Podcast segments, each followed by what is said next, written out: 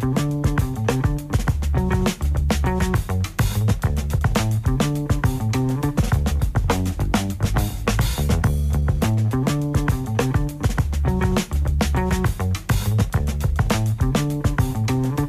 En punto. Hablamos hace instantes de algunas cuestiones vinculadas con Juntos por el Cambio, pero también es momento de hablar de algunas cuestiones del Frente de Todos y para eso me interesa conocer la opinión de un analista político que además es presidente de Alaska Comunicación, es Juan Courel, que vaya, se ha trabajado también en campañas electorales y que conoce ese universo. ¿Qué haces Juan? ¿Cómo te va?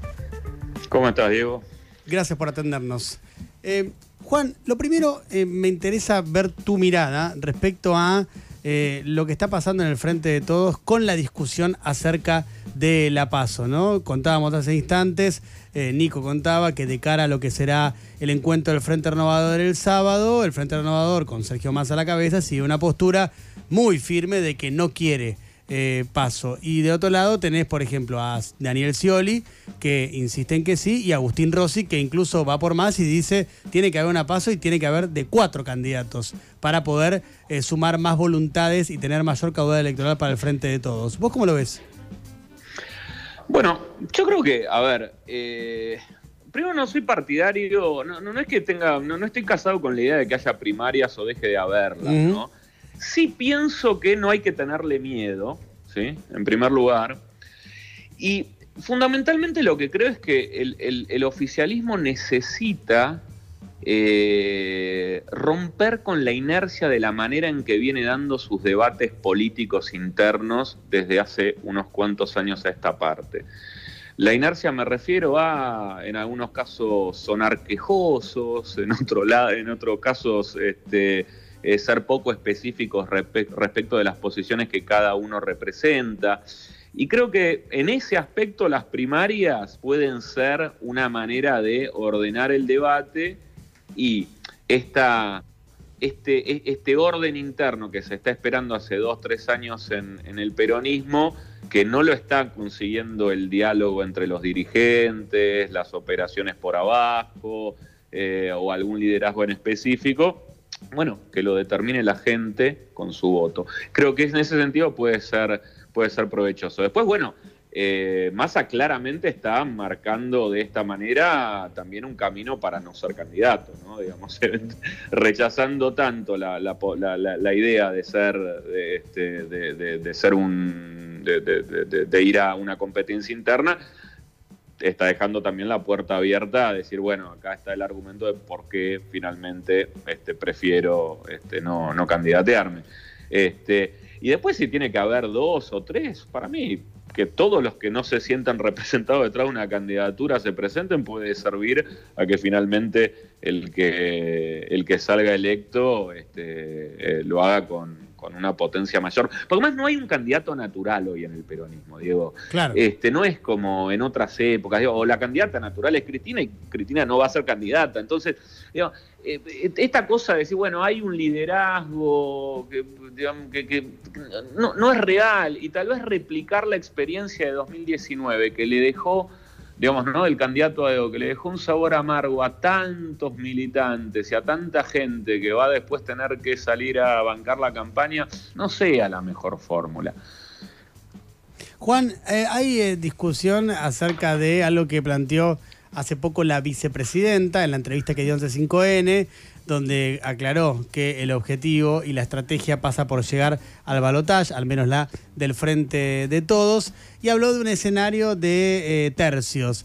Eh, ¿Vos crees que efectivamente es así? ¿Hay un escenario de tercios o hay un escenario de cuartos? Porque esa es la otra mirada también. No, a ver, escenario de tercios en términos de que el primero y el no le saca más de 10 puntos al tercero. No, no es que son 33, 33, 33%, que efectivamente eso, primero que una encuesta no te lo puede revelar, y segundo que, este, que, tampoco es lo que estamos diciendo. Sí es que significa que es una competencia, por lo menos por el primer lugar entre tres, una competencia posible entre, entre, entre tres espacios. Después, bueno, si alguno de esos espacios termina este, confluyendo en otro o partiéndose, bueno, todo esto cambia, ¿no? pero al momento, entendiendo que está el frente de todos, que está juntos y que está la libertad avanza, estamos hablando entre esos tres. Yo no veo ningún otro, un cuarto actor entrando en esa, en esa discusión, ni de cerca. Eh, y en ese sentido, dentro de esa competencia, la realidad es que puede pasar cualquier cosa. Eh, hoy, eh, a ver, digo, siempre las encuestas, ¿no? Uno las, tiene que agarrar con pinzas, este, no sirven para adivinar resultados, sino que sirven para agrupar comportamientos sociales, para, para establecer tendencias generales. Pero bueno, en estas encuestas que uno ve, uno lo que ve es cierta ventaja pero lejísimos de, de, este, de, que eso signifique una eventual victoria en una primera vuelta este, de juntos, eh, y después una disputa por el segundo lugar este, entre la Libertad Avanza y el Frente de Todos. Ahora bien, eso después, en la campaña, eh, hay que ver cómo se traduce, ¿no? Digamos, este, hay, hay, un camino que, que, este, que se da en medio del debate que puede llevar a este, una diferencia mucho más pareja entre los tres actores o que alguno directamente se diluya. En todo caso, lo que recojo de lo que dice Cristina es, me parece muy positivo que no se subestime el escenario electoral. El peronismo muchas veces cuando entra en, en la recta de la campaña plantea este, escenarios medio fantasiosos, de que se gana en primera vuelta, de que la elección está resuelta. Y bueno, este, creo que ser más realistas a la hora de cuáles son los desafíos pueden, puede ayudar a hacer una estrategia más inteligente y, este, y más precisa. Estamos hablando con Juan Cobrel. Juan es analista político y presidente de Alaska Comunicación. Juan, ¿cómo te va? Nico Fiorentino, te saluda, ¿qué haces? Hola, eh, Respecto a la posibilidad de una paso en el frente de todos, quiero eh, poner sobre la mesa una explicación que dan quienes no la consideran estratégicamente. No sé si es tenerle miedo o si es la mejor herramienta o si te empodera o no. Digo, quienes plantean que estratégicamente no es lo conveniente, lo que dicen es, si vos tenés una paso muy competitiva entre eh, dos figuras, digamos, que peleen un mano a mano, no, sabes a lo que me refiero, no un candidato potente y un sparring, básicamente, sino una paso potente, Imagínate un escenario en el cual el Frente de Todos le vaya muy bien, saque, no sé, el 32% de los votos con un candidato que sacó 18 y otro que sacó 14. El día lunes, al día siguiente, el candidato del gobierno, el candidato del Frente de Todos, sería un candidato con 18% de los votos. Eh, ¿Por qué saldría empoderado de un escenario así? Eh, primero que la gente no, mira, eh, en 2015 cuando, cuando Macri fue candidato este, en las primarias de, Cambiemos, que es cierto que eran candidatos sparrings, pero Macri no llegó al 30%, sacó 26% creo que en esa elección, 26% en las primarias.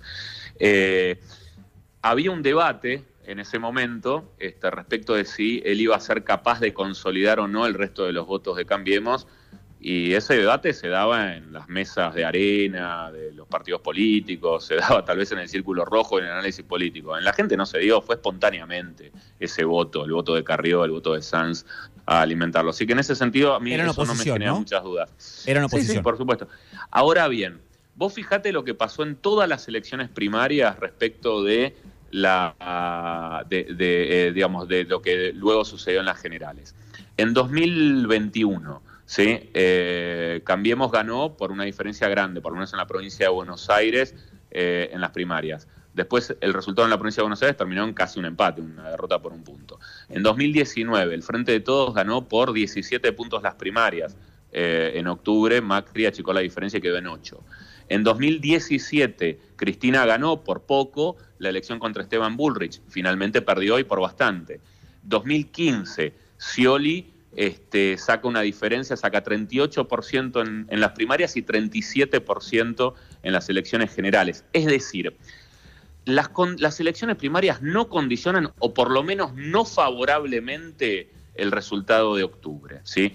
Eh, es más, hay bastante evidencia de que las primarias lo que ayudan es a que el segundo, al que salió menos favorecido, o al tercero termine traccionando más votos por el fenómeno de la, polarización que lo que hace es que las, propuestas en las elecciones siguientes se vayan eh, enunciando de una manera cada vez más antagónica y más extrema, lo que lleva no solamente a, a, crecer un espacio, sino a su inmediato competidor. Por lo tanto, si uno se tiene que basar por cómo fue el comportamiento electoral en las últimas elecciones, el resultado de las PASO no me preocupan en lo más mínimo respecto de lo que va a pasar en octubre.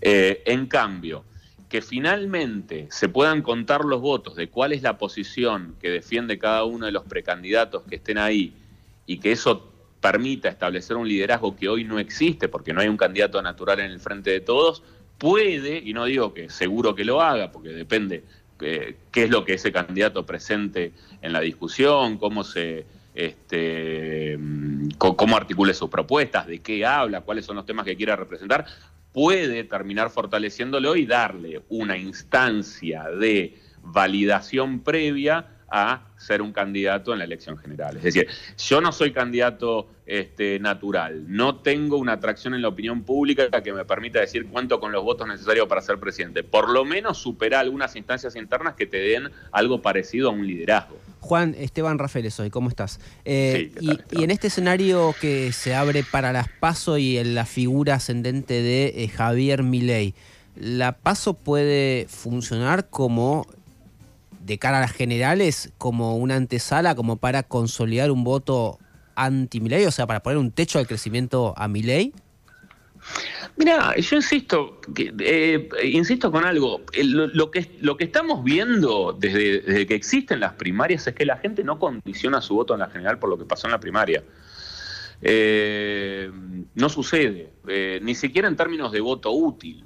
Eh, cuando vuelvo al 2015, cuando Massa fue candidato en 2015 y salió tercero en las primarias, uno desde el sentido común hubiera dicho, bueno, este candidato ya no tiene chances de disputar la presidencia, vamos a elegir entre los dos primeros y de esa manera el voto de, de, Massa debería haber desaparecido, haberse reducido por lo menos. Y no solamente eh, no pasó eso, sino que creció. Massa había sacado 18% en las primarias y terminó sacando 22% en octubre. Es decir, no están tan correlacionadas una elección con la otra. No sé si se entiende. sí, sí, las primarias en términos de, eh, de, encuesta de lo que va a pasar en octubre es tan defectuosa como las encuestas que se, que se le encargan a una firma consultora. Es eh, Juan Cobre el quien habla con nosotros, analista político y presidente de Alaska Comunicación. Juan, te hago una última breve, eh, un escenario posible de los tantos que hay una eh, paso entre dos candidatos solamente, Guado de Pedro y Daniel Scioli. Si Guado de Pedro tiene el apoyo de la vicepresidenta de la Nación, explícito, eh, ¿tiene alguna chance Daniel Scioli de ganarle esa, esa paso?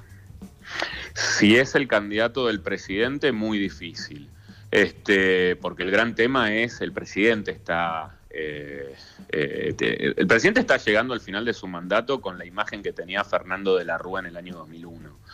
Eh, con ese nivel de aprobación. O sea, es realmente grave la situación que, se está viviendo en, términos de, legitimidad. Por lo tanto, eh, ser, el candidato en nombre de este, ese gobierno tan explícitamente puede llegar a ser un condicionante, sobre todo porque el único liderazgo de opinión pública que hay en el peronismo es el de Cristina. Entonces, desde ese punto de vista, la verdad es que eh, es muy probable que si Cristina respalda activamente un candidato, ese candidato cuente inmediatamente con, este, con, un apoyo contundente por parte de, los seguidores del Frente de Todos. Mira, digo, en el mundo eh, se habla cada vez más de campañas que están este, dirigidas a, la militancia, a una vuelta a las bases, a lo que la gente sea capaz de defender eh, en su metro cuadrado, en su familia, en sus trabajos, en sus dispositivos móviles. Eh, ya, se terminó esas campañas basadas solamente en la estrategia marketinera de un candidato que iba a un programa de televisión, un spot televisivo que, sea muy atractivo y divertido. Ya no pasan por ahí las discusiones, pasa por, por, la capacidad de movilización. La capacidad de movilización tiene que ver con la capacidad de representación. Y la capacidad de representación dentro del peronismo está claro quién la ejerce de una manera más clara. Eh, Juan, gracias por la entrevista. No, gracias a ustedes. Un abrazo.